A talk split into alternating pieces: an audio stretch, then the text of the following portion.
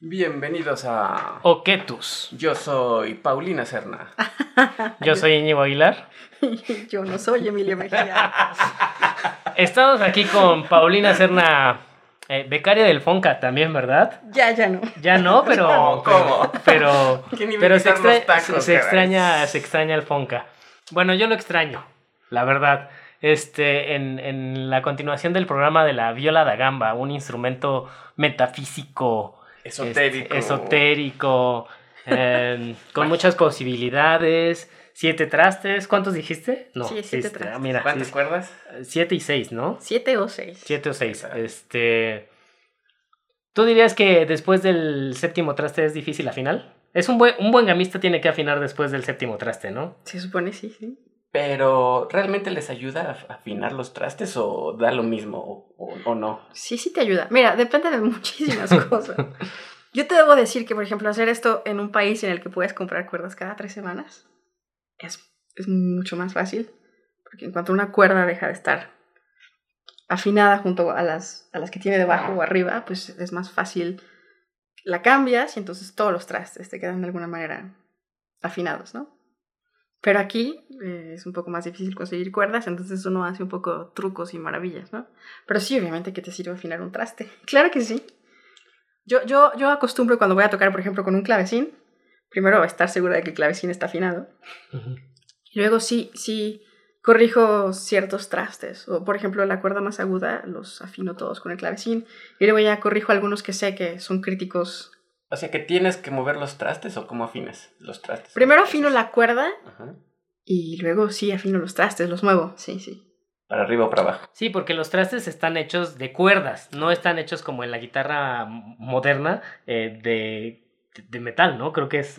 O sea, esto es, es cuerda sí, amarrada sí, al, sí, al son- puente, ¿no? Son, son trastes movibles, a, a diferencia de la guitarra moderna que tiene los trastes fijos, ¿no? Están hechos de cuerda, de la misma tripa que las cuerdas, ¿no? Muchos de nosotros gambistas hacemos los trastes de, de tripas, o sea, de cuerdas que ya que reventamos. ya fueron. Pero hay gente que sí compra tripas solo para sus Ah, trastes. es que hay gente que tiene muchas. hay gente, hay gente muy, sí, muy Un chorizo nice. de Toluca puede ser también. Pero es de, de cordero, ¿no? La tripa. ¿De qué Eh, animalito es? Hay, hay varios animales, sí. de sí, gato hay. no. De gato no. Ese es un mito. No, por ejemplo, las cuerdas pueden ser a veces de vaca y de carnero. ¿Y sí, se sí. nota cuando son vacas felices que han estado en el campo o no? Es que no las conocía, no las conocía antes. Bueno, pues eh, en esta historia de la música eh, La nos quedamos de la gamba. Ya, a mí me gusta mucho porque ya estoy casi seguro que vamos a llegar a Maré. Y una de estas, o no, o, o- estoy así como inventándome. Pero bueno, o sea, hoy tocamos Maré. Hoy vamos a tocar música francesa. tocar. sí, sí. Perfecto, excelente. Pues mira, en algún momento de la historia de la música eh, en, en Inglaterra, vino a, a Inglaterra un compositor alemán que se llama Gottfried Finger. Como Godofredo, Godofredo Dedo. Godofredo Dedo. Godofredo Dedo, sí, exactamente. Y pues él conoció a, a un gran constructor de, de violas inglesas, Barack Norman, y se hicieron amigos, bla, bla, y, y cambiaron como papeles, ¿no? Detalles de, ah, en Alemania las Sí, violas se sí, hacen así, ah. y ah, aquí en Inglaterra las hacemos así, no sé qué. Y es como una bonita manera de unir la música inglesa con la música alemana, ¿no? Esta relación entre estas dos personas en el tiempo. Gottfried Finger traje la sonata número 2, que está en re mayor, y me, me aboqué un poco a traer música no tan común, porque hay cosas que las consigues en, en Gandhi y cosas así. Ok, ok. Esta sonata... ¿Esta sonata? Ajá. Esta sonata me gusta mucho porque hace rato hablaban de Amazon y nadie dijo nada. Es que Amazon es patrocinador oficial. No, no es cierto, Ah, no es ok. patrocinador. Ok, Est- Estaba dormido en el, el día- Ok. Cuando grabamos el anterior estaba dormido. bueno, pues esta sonatita de, de, de Finger en su primer movimiento eh, es muy bonita porque evoca este estilo que se le llama Stilus Fantasticus, ¿no? Muy poquito conocido, pero que a mí me gusta mucho, que es esta música de principios del barroco, siglo XVII, que, que es eso, fantástica, ¿no? Eh, se hace, como que se originó un poco en la música de los teclados, ¿no? En las fantasías para teclado, en las tocatas para, para teclado. Y a la hora que se transportó a los instrumentos, pues es música súper ágil, ¿no? Eh, que tiene giros armónicos que luego no te esperas. Es música muy bonita, ¿no? Entonces, al menos el, el primer movimiento de esta sonatita que traje de Gottfried Finger es muy así, al estilo fantástico, ¿no? Súper.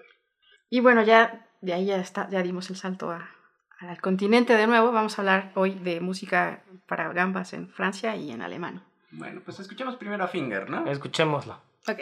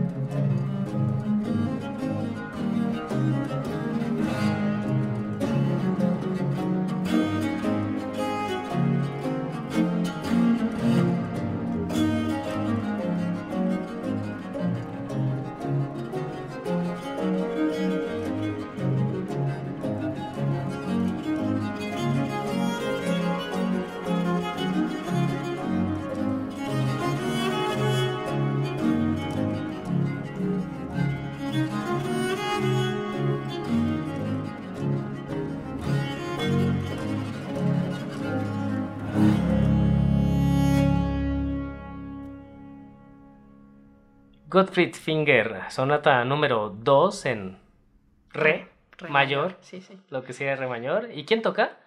Toca Peter Wagner. Ah, y no. ¿Quién- Sí. ¿Es famoso? Claro, es famosísimo. Ah, no. Estudió con Wieland Ok. y ahora vive en Czech, que es su, su país natal, y es maestro por ahí. Y es un rockstar de la música barroca en Czech. Sí, sí. ¿Qué, Toca- qué, qué- qué- Toca padre, ¿no? Toca, toca, muy, toca muy padre. Pero lo que iba a decir es que qué chistoso que. Hombre, México está mucho más lejos, pero la República Checa creo que se ha logrado consolidar también, a pesar de ser un país chiquito, como un, lugar en el que ya empieza a haber orquestas históricas, músicos importantes, en comparación con otros que todavía no, ¿no? Como México. O me lo estoy inventando también. Bueno, yo creo que no hay, no hay nivel de comparación posible. Czech todavía está en Europa, ¿no? Y como sea, es muy fácil que, que si tú no tienes músicos suficientes para algo, los llamas y vienen, ¿no? De Bélgica, de Francia, de Holanda, que es, por ejemplo, en Polonia está cada vez más fuerte el movimiento de la música antigua y yo veo las fotos de nuestros compañeros y, y veo que no todo mundo que toca por, por, por ahora es polaco, ¿no? Entonces yo creo que es más fácil Claro. que tienes ahí, ah, pues necesitamos todavía dos violines, ¿no? Pues a ver quién, quién puede venir. Por un lado eso, por otro lado, de verdad, es, mucho, es, es complicado conseguir instrumentos aquí. ¿no? Los lauderos mexicanos, todavía no, no hemos llegado a un laudero mexicano que, di- que digas, "Uh, haz un violín barroco increíble, ¿no? Eh, es complicado tener instrumentos aquí, es complicado conseguir las cuerdas, es complicado tener los arcos. No, no tanto porque no haya talento, yo veo que hay mucho talento, ¿no? Pero la, la, la situación geográfica no ayuda mucho. Y además, nos guste o no, la República Checa, ¿no? Tiene una tradición de música moderna y de excelentes músicos que no tienen nada que ver con la mexicana. Y eso también influye, porque mucha gente que acaba tocando muy bien el violín barroco son excelentes violinistas modernos, por ejemplo, ¿no? Entonces no, no creo que haya nivel posible de comparación. O sea, el background musical de la gente en Czech no tiene nada que ver con el que nosotros tenemos aquí. Pero justo, justo ahora que has vuelto y que has tenido como oportunidad de pues ver qué onda con la realidad mexicana, porque yo también veo mucho a fotos de, de mis compañeros y digo, ciertamente no pertenecen a una, o sea, no todos se pertenecen a, a Freiburgo, no todos pertenecen a la orquesta romántica y revolucionaria, pero, pero tienen muchos conciertos, ¿no? Y yo siento que en comparación a lo que ellos hacen en Europa, entendiendo que, que es mucho más chico eh, y más accesible, en México no veo nada de avance en ese sentido, ¿sabes? Y, y, o sea, la última vez que tú y yo tocamos juntos creo que fue hace como dos años, ¿no? O tres años. Entonces, a lo que voy es, si institucionalmente hay un, un, apoyo, supongo que de República Checa y de Polonia, de decir, bueno, vamos a formar México, ¿qué, qué, vamos a formar orquestas, ¿qué le hace falta a México? ¿O qué tú crees que le hace falta para empezar a caminar a eso de, bueno, necesitamos un laudero, necesitamos un constructor de flautas, porque Íñigo ya se rajó hace muchos años, este, necesitamos esa accesibilidad al mercado del, de las que las... Claro, porque siempre compites, Cosas. por lo menos, o sea, del peso de la moneda nacional a el euro, pues eso crea bastante conflicto, ¿no? Lo ideal sería pues que aquí hubiera, ¿no? Sí, por eso te digo. No, el programa está tomando derroteros interesantes. No sé, no sé mucho de lo que yo me pude dar cuenta mientras daba conciertos en Europa, ¿no? Tuve suerte de dar conciertos por bastantes países de Europa. Es que, um, a comparación de lo que sucede en México, en México dependemos muchísimo de instituciones como el Conaculta, como la uh, cultura de un estado, como la SEP, como, ¿no? Para, para poder echar a andar proyectos culturales. Y yo, por ejemplo, me di cuenta concretamente en Holanda que muchas de las cosas que suceden es porque la iniciativa privada está interesada en, en, en las artes y apoya ¿no? la producción cultural de, de, sus países de manera muy distinta que aquí. ¿no? Eso es una cosa que yo creo, el día en que encontremos la manera de interesar constantemente a la iniciativa privada en crear cosas, ¿no? Que no una orquesta dependa de la UNAM o de Bellas Artes, ¿no? Uh -huh. Las cosas van a empezar a caminar de manera distinta, creo yo. Por un lado. Y por otro lado, es un poco una falacia querer tener un movimiento fuertísimo de música antigua cuando no tenemos maestros, eh, sí, maestros, en algunos instrumentos todavía no tenemos maestros calificados en México, ¿no? Para que hubiera una, genera una camada brutal de chelistas barrocos, por ejemplo, ¿no? No lo hay, ¿no? Y tú vas al Conservatorio de La Haya y ahí, no me acuerdo si eran tres o dos, y vas a algún conservatorio Bélgica y también, y en Italia sucede lo mismo, ¿no? Entonces, no tenemos la, infraestructura que produzca todo esto, ¿no? Hay por ahí algunas iniciativas, pero a mí luego me da un poco de tristeza ver que están un poco llevadas por derroteros que no serían los más convenientes, ¿no? O sea, si alguien se faja y dice, ay, vamos a traer maestros que quieran venir a México a vivir un año, ¿no? La cosa cambiaría. Vamos a traer a este violinista que toca súper bien, que ha tocado en esta, en esta y en esta orquesta barroca, que es un maestro que se ha probado, que sabe formar alumnos, que, que tiene experiencia tocando en orquestas barrocas, ¿no? Seguro que, que, vendría, tocaría con los alumnos, un poco lo que se intentó hacer en la Nacional cuando traían a Olivier. con la parte, ¿no? Que, que funcionó, ¿no? O sea, la gente aprendía, pero pues, te digo, se pierde el apoyo de lo que haya sido y se va... No hay constancia también por otro lado, ¿no? Ahora que, por ejemplo, de la parte no, pero mucha gente sí al final logró o está logrando irse, ¿no? Entonces, sí, sí, por eso. Digamos que, que el problema no es tanto como muchas veces nos hicieron creer y como que lo decías de ayer, de que te creías que te decían que tienes potencial. O sea, el potencial está ahí, ¿no? Hay, hay gente con muchísimo talento en México, hay gente con muchísimo interés. Lo que, lo que falta es eso, ¿no? El caldo de cultivo. O sea, tenemos las, las, tenemos bacterias, las pero no, no tenemos el caldo de cultivo. Yo creo que es eso. O sea, hay cosas, hay lugares, ¿no? Por ejemplo, yo puedo hablar, porque es lo que veo, en el conservatorio hay cada vez más interés, hay una pequeña academia de música antigua que está funcionando cada vez mejor. Los, los muchachos que estudian son súper comprometidos, puedes hacer proyectos con ellos, las cosas están cambiando, ¿no? En la nacional yo puedo hablar de cuando yo estudié ahí, porque ahora yo, ya, de verdad, casi nunca estoy ahí. También había mucha gente, ¿no? Que tenía... ¿No ¿Nunca te han invitado a dar una masterclass en la nacional? He, dado, un, he dado un par de conferencias. Pero masterclass no. Eh, no. O sea, que, que, te sienten con los alumnos de Gamba y tú les digas, a ver, mira, este, este es mi consejo. Eh, no, bueno, di, di, clases un semestre entre Holanda y Barcelona. Cuando volví de Barcelona no he vuelto a ser requerida. Ok. Sí, sí. Bueno, pues antes de seguirle a la realidad, ¿qué vamos a escuchar de Niva Ben David? Bueno, Niva Ben David es una violagambista israelí que estudió en, en Francia eh, no traje mare para ah, es que decía ahí preludios y dije, no, pues tiene que ser mare. Eh, no, eh, vamos a hablar entonces, vamos a hablar rápidamente de la viola de gamba en Francia. hacia 1660 más o menos se encontró, se descubrió el método en Europa para poder entorchar las cuerdas. ¿Esto qué quiere decir? Que una cuerda de tripa le das varias vueltas con algún metal. ¿Esto qué facilitó? Que se podían producir cuerdas que fuesen más graves para un instrumento sin necesidad de que fuera una cuerda muy gruesa. Entonces, la viola da gamba llegó a Francia y en Francia, que, que, que, siento yo que tienen este gusto por los sonidos un poco más graves, más profundos, eh, a los franceses que les gustan estos sonidos, dijeron, ah, vamos a ponerle una séptima cuerda a la viola. Y no se la pusieron hacia lo agudo, ¿no? que yo creo que hubiera pasado en Italia, pero no, como era Francia, eh, le pusieron una cuerda aún más grave, ¿no? Gracias a que ya se podían entorchar las cuerdas. Y aquí, en este periodo de tiempo que va, como de sí, 1660 más o menos, hasta casi en la mitad del siglo XVIII, eh, en Francia sucedió la edad de oro de la viola da gamba, yo creo, ¿no? Se compusieron cosas preciosas, hubo, hubo compositores que estaban obsesionados con, con, llegar a los grados de virtuosidad, ¿no? Que, que de virtuosismo que estaba obteniendo el violín en lugares como Italia, ¿no? Entonces se compusieron las cosas complicadas de tocar en, Francia, ¿no? Eh, para la época en la que llegó la cuerda entorchada y la viola se volvió famosa en Francia, la suite, como la conocemos hoy en día, ¿no? que no tiene nada que ver con la suite de principios del siglo XVII en Italia, que es una pavanita, su gallarda, bla, bla, bla. La suite aquí ya se había establecido y, y, pues más o menos era siempre empezar con un preludio, después una alemanda, una curante, una sarabande y una ¿no? Y aquí, pues vamos a mezclar un poco las dos cosas.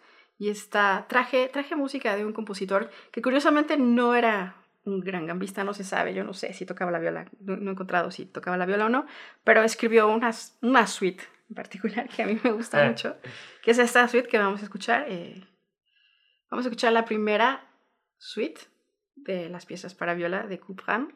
Vamos a escuchar el preludio y la alemanda, interpretadas por Nima Ben David. Y van a ver qué diferente y qué bonita es la música francesa.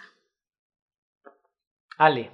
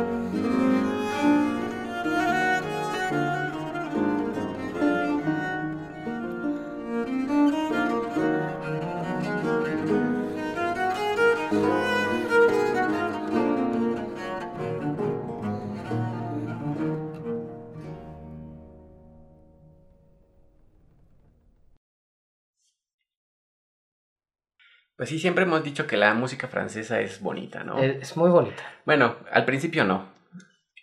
Cuesta trabajo. Cuesta trabajo. ¿A ti te costó? ¿Cómo fue tu acercamiento a la música francesa? ¿Te gustó así luego, luego que la escuchaste o tuvo que pasar tiempo? A mí me gustó desde la primera vez. Que, es que yo siento que la gamba, o sea, si, si escuchas música francesa con gamba, es, muy diferente si escuchas la música francesa de las flautas. Bueno, sí. O sea, eh, y por eso mi, mi, ilusión en que fuera Maré, eh, porque justamente también estos preludios como creo que alguna vez dijiste, es, es, abarca muchas emociones, ¿no? Te puedes ir de la felicidad extrema a la depresión en dos compases, sí. ¿no? Y eso de alguna manera tal vez siento yo que también como que te agarra y dices, wow, o sea, eh, eh, es increíble, ¿no? bueno, a mí me pasa con la música francesa, creo que es... la música francesa es estar en otro planeta, ¿no? Sí, sí, sí, sí. Y sí, a mí siempre me ha impresionado la música francesa. Sí, como tiene esta facilidad, sobre todo en, en los géneros un poco más libres, ¿no? Como el preludio, como los tumbos, esas cosas de llevarte de una emoción a la otra muy rápido. Y a mí me gusta muchísimo, como que es música que va muy hacia los adentros, ¿no? Para sí. mí. Yo creo que tiene que ver, finalmente el gusto musical es algo muy personal y, y que siempre se, se, se, va conformando por las experiencias sonoras de cada persona, ¿no? La música francesa ha estado en mi vida presente en momentos muy importantes y siempre me he sentido muy identificada. Entonces no, no te puedo decir algo que no tenga que ver con la maravilla de la música francesa, porque para mí lo es. y esta suite de, de Couperin, si la pueden escuchar entera con esta mujer, es... ¿Es de, de qué colección es? O es una... O sea, porque la, la, la única suite que yo conozco de Couperin para bajo y bajo es esta del eh, Le Goût Reuni, ¿no? Ah, no, no, no, este es un libro que es de piezas para viola. Ah, Las piezas de viola de Couperin, sí, sí. Muy bien. Eh, te iba a preguntar, Paulina, ah, hablando y, regresando un poco en tus clases con Josh y con el Emanuel, con Emanuel, eh, ¿qué te pedían? O sea, cuando tú vas a clase, cuando tú vas a clase, un maestro pues te... Y hablamos mucho de esto en la, en la temporada pasada con de por ejemplo, Heiko es mucho del sonido, ¿no? Creo que esa es la escuela holandesa del sonido. Pero ¿cómo dirías que Josh fue un buen maestro o si fue un buen maestro en el sentido en el que, ¿qué te pedía? ¿O hacia dónde te guiaba? ¿O, o qué era lo que hacía que reflexionaras y dijeras, ah, bueno, tengo que ir para acá? ¿Cuál era su ideal en cuanto al gamba playing?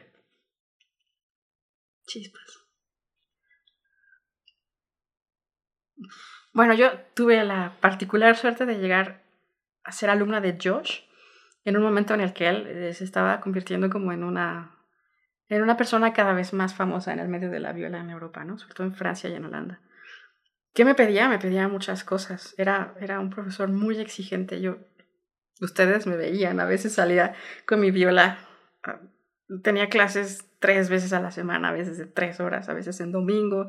A él no le importaba nada, ¿no? Él estaba, estaba verdaderamente obsesionado, ¿no? Me pedía afinación, eso era muy importante para él. Y, y era un clavado del sonido también, ¿no? Para él el sonido, es, su concepción del sonido es un sonido noble, resonante, lleno, ¿no? Y bueno, su, su particularidad de cómo producirlo me, me ocupó varios años de la vida poder como entender cómo y luego pues intentar hacerlo yo, ¿no? Sí, sí. Y bueno, era una persona súper noble hacia la música, ¿no? Josh es una persona que, que no tolera a la gente exhibicionista. No lo tolera, ¿no? Entonces, él dice que, que la música es una y que, y que, la música está escrita y que uno, claro, la interpreta, pero que no, no hay por qué hacer. Él decía algo así como para como payasadas de circo, ¿no? Él tenía su palabra. Y, y sí, sí, es una. Sí, creo que tuve mucha suerte de, de caer con él, ¿no? Porque es muy fácil que si estás en una edad tan maleable como esa y estás estudiando en Europa y empiezas a tocar cada vez mejor, eh, los humos se te vayan a la cabeza, ¿no? Y siento que cada que algo así me pasó en la vida con Josh, él se encargaba de de alguna manera decirme, eh, no. Tú, tú estate quieta, ¿no? Eh, sí, sí, sí. Y sí, sí. Yo creo que le tengo que agradecer principalmente esta búsqueda constante de, de ser fiel a la música, de buscar siempre el sonido más noble, ¿no? y de saber que la música está siempre ahí y que tú eres meramente un intérprete, ¿no? Obviamente la música se posee de ti en algo, pero vamos, si quieres ser otra cosa, pues te metes a estudiar teatro, te vuelves un cómico, ¿no? Que es desgraciadamente mucha gente le pasa y a mí creo que es una desgracia que eso suceda. Y, y Emanuel, por otro lado, eh, llegué yo con él y estaba así toda ciscada de que a veces con las, en las clases con Josh no pasaba yo de un compás en una hora, ¿no? Entonces yo me acuerdo de mis primeras clases con Emanuel fueron un proceso un poco como de liberación, ¿no? De, bueno, mira, ya tocas, ¿no? o sea, sí, ¿no? Me dijo, tocas, ¿no? No tienes problemas técnicos, sabes hacer lo que hay que hacer. Concéntrate ahora en decir, él me dijo una vez de una manera muy bonita, ¿no? Decir tu verdad a través de lo que tocas, ¿no? Y, y como él también es de esta visión de Josh, ¿no? De nada fanfarrias ni de grandes... Eh, sí, sí, como estos músicos que tocan y levantan la cabeza, mueven las cejas y se... Él también es una persona que, que se dedica a hacer música, ¿no? Que es un súper músico, pero sí, sí, no, nunca va a esos extremos. Me dijo, deja, deja que la música salga y, y salió, gracias a Dios. Después de mucho tiempo de estar ahí como reprimida y, y creo que es una buena mezcla de los dos. Muy bien. Entonces, ahora sigue. Vamos a hablar un poquito de, de la música. Ya vamos a acabar. Ya vamos a acabar. Vamos a hablar un poquito. Digo, la música también se hizo mucha música para viola da gamba en Alemania, ¿no? Yo me voy a saltar un buen paso de esta música, ya hablamos de Gottfried Finger, ¿no? Ahora vamos a hablar de uno de mis compositores favoritos, ah, de Johann Sebastian Bach. Papa Bach. Papa Bach, no, bueno, sí. Um, y decidí traer esta pieza que muchas veces es curioso, aún con mis alumnos de Gamba les digo, ah, sí, como en el Comsus Scroids. ¿Qué? Mande. ¿Qué estación de metro es esa? Sí, sí. Entonces, bueno, la música de viola ya vimos que se toca en consort, ya vimos que se puede tocar en clavecín, con clavecín, perdón, con otras personas, pero um, aquí vamos a escuchar un poco cómo interactúa la viola da gamba en un área súper difícil técnicamente para, para la viola con, con la voz, ¿no?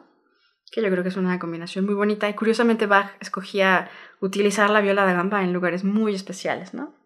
Por ejemplo, en el mal llamado Actus Tragicus, ¿no? Ay. Una, una cantata funeral, funeral, ¿no? Sí, Ok. sí, sí. dos gambas, dos flautas. es como- Qué locura, ¿no? Y por ejemplo, en la pasión, según Juan, ¿no? Cristo acaba de decir en la cruz, es ist vollbracht, ¿no? Todo se ha consumado, que es una cosa muy bonita, muy poética, ¿no? Una persona que, que tenía en su visión y en la de mucha gente una misión muy importante que cumplir y que conllevaba muchísimo sufrimiento, ¿no? Él dice, lo logré, o sea, estoy a punto de morirme, pero lo logré, ¿no? Es una cosa muy bonita. Y en ese momento suena una viola, o sea, es maravillosa, ¿no? Y aquí en la pasión, según Mateo, también es un momento bastante rudo en el que, pues ya Jesucristo ha sido condenado a morir eh, y le dan una cruz, ¿no? Entonces alguien que nunca se sabe quién es, porque en las pasiones de Bach, ¿no? No es que Pedro esté cantando como la gente cree que Pedro canta el Herbar Medich, para nada, ¿no? Es, a la vez es nadie y a la vez somos todos, ¿no? Si te ide- identificas con el ideal de lo que está ahí puesto, todo el mundo está cantando, porque todo el mundo se puede identificar con esta persona que traiciona todos los días a la persona en la que cree, ¿no? Entonces, en este momento esta persona le dice, dame la cruz, Señor mío, yo la cargo por ti, ¿no? Y empieza la viola, ¿no? Que dices, wow. Entonces, bueno, este es un área de, de la pasión según Mateo, que se llama así, eh, Cum sus Scrolls, ven dulce cruz. Y vamos a ver aquí lo que hizo Bach con una viola de siete cuerdas, nada más. Bueno, sí, si quiere la escuchamos y después hablamos un poquito más. El Cum sus Scrolls en la versión de, de, de la orquesta del siglo XVIII, eh, que dirige Franz Bruchen. Papa Brujen. Papá Brujen. Ahí va. Bueno.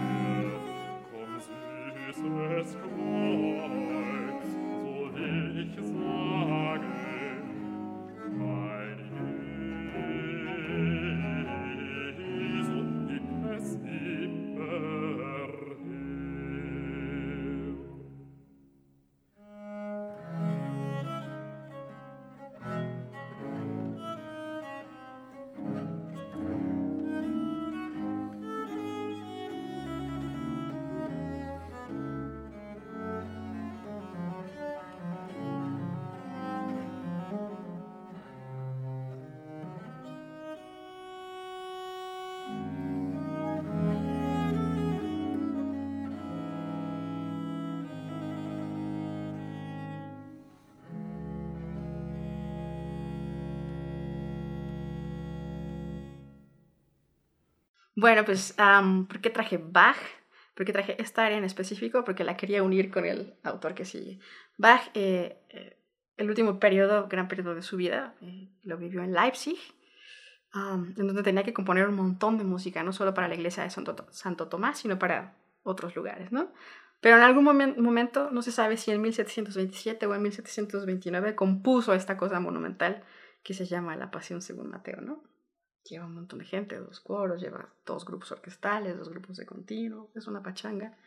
Ojalá algún día en México la podamos hacer, ¿no? Yo lo veo, yo lo veo que va a tardar mucho, ¿no? ¿Tú qué opinas? ¿En años, unos 15? Pues mira, este, este año, el 22 de marzo, voy a presentar con mis alumnos del conservatorio pedazos de Pasión Según Mateo.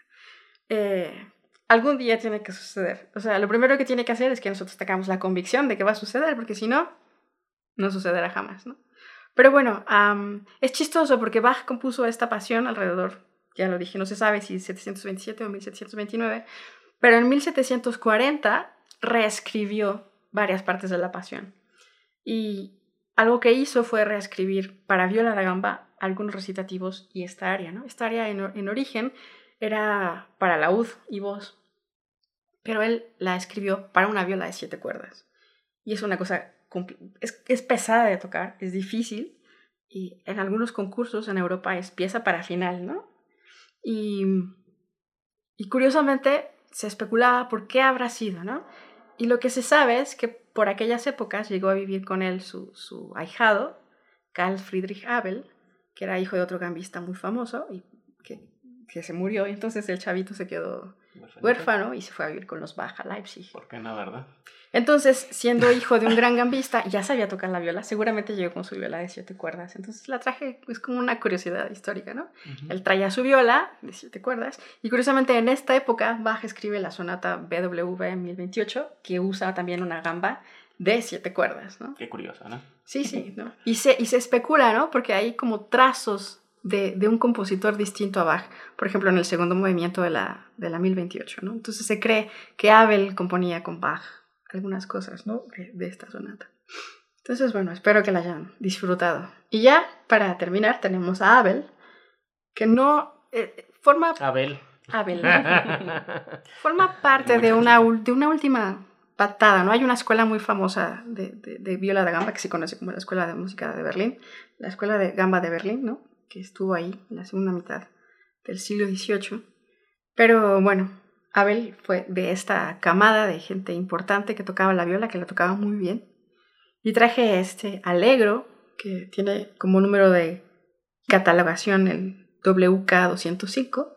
La gente la conoce como la arpeggiata y también es una pasada de, de música. Pues escuchémosla. ¿Y quién toca? Aquí toca Pandolfo, Paolo Pandolfo. Vamos.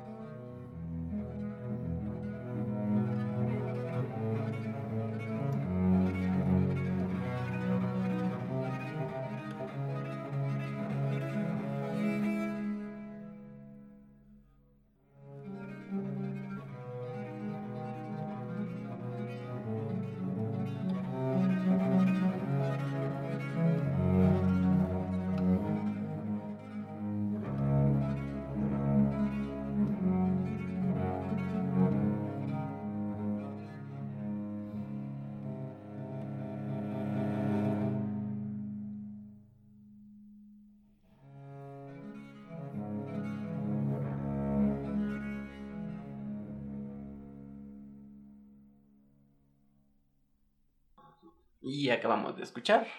La, sonata en re menor, el Allegro, also known as Arpeggiata de eh, Christoph Abel. Carl Friedrich Abel. Carl Friedrich Abel. Eh, Eso lo mandamos a Europa.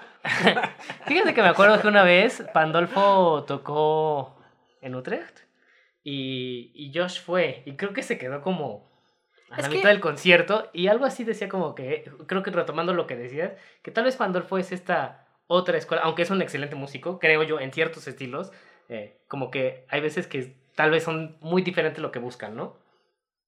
Mira, ah, yo me he dado cuenta, sobre todo en mi propia experiencia vital, ¿no? Que luego tienes un maestro y no toques con esos alumnos de aquel maestro porque no sabe tocar y no sé qué, no sé qué, no sé qué. El, el, el, gusto musical, ya lo dije, ¿no? Es algo muy subjetivo y tiene que ver con tu vivencia y con tu concepción de las cosas, ¿no? Cada quien, hay un programa muy bonito en, no me acuerdo si es en Opus, ¿no? Que se llama El Soundtrack de una vida. Y yo creo que el, gusto musical se, se, conforma con base en eso, ¿no? Con el soundtrack musical de tu vida, ¿no? Yo sí era una persona, ya lo dije, anti antifuegos artificiales, ¿no? O que lo oyes tocar y, nunca te deja indiferente, ¿no? Eh, y sí, yo me acuerdo de ese concierto, lo que pasa es que Pandolfo tuvo el maltino de llegar al Festival de Música Antigua de Utrecht con un programa de música compuesta por él, ¿no? Okay. Entonces a Josh, para, para Josh eso fue como una patada en la boca porque decía, o sea, agarra una progresión de cinco acordes y le va haciendo variaciones y dice que es una composición y gesticula y como te digo, ¿no? Y, los dos son excelentes músicos, ¿no? O sea, no hay más que ver lo que ha producido Pandolfo desde el punto de vista discográfico, ¿no? Tiene una carrera impresionante como solista.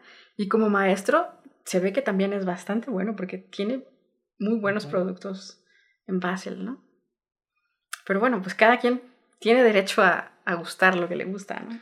Y ya se nos está acabando el tiempo, pero me gustaría que nos platicaras de cómo es ser, qué es, cómo, ¿Qué se siente ser maestra ahora que estás en este...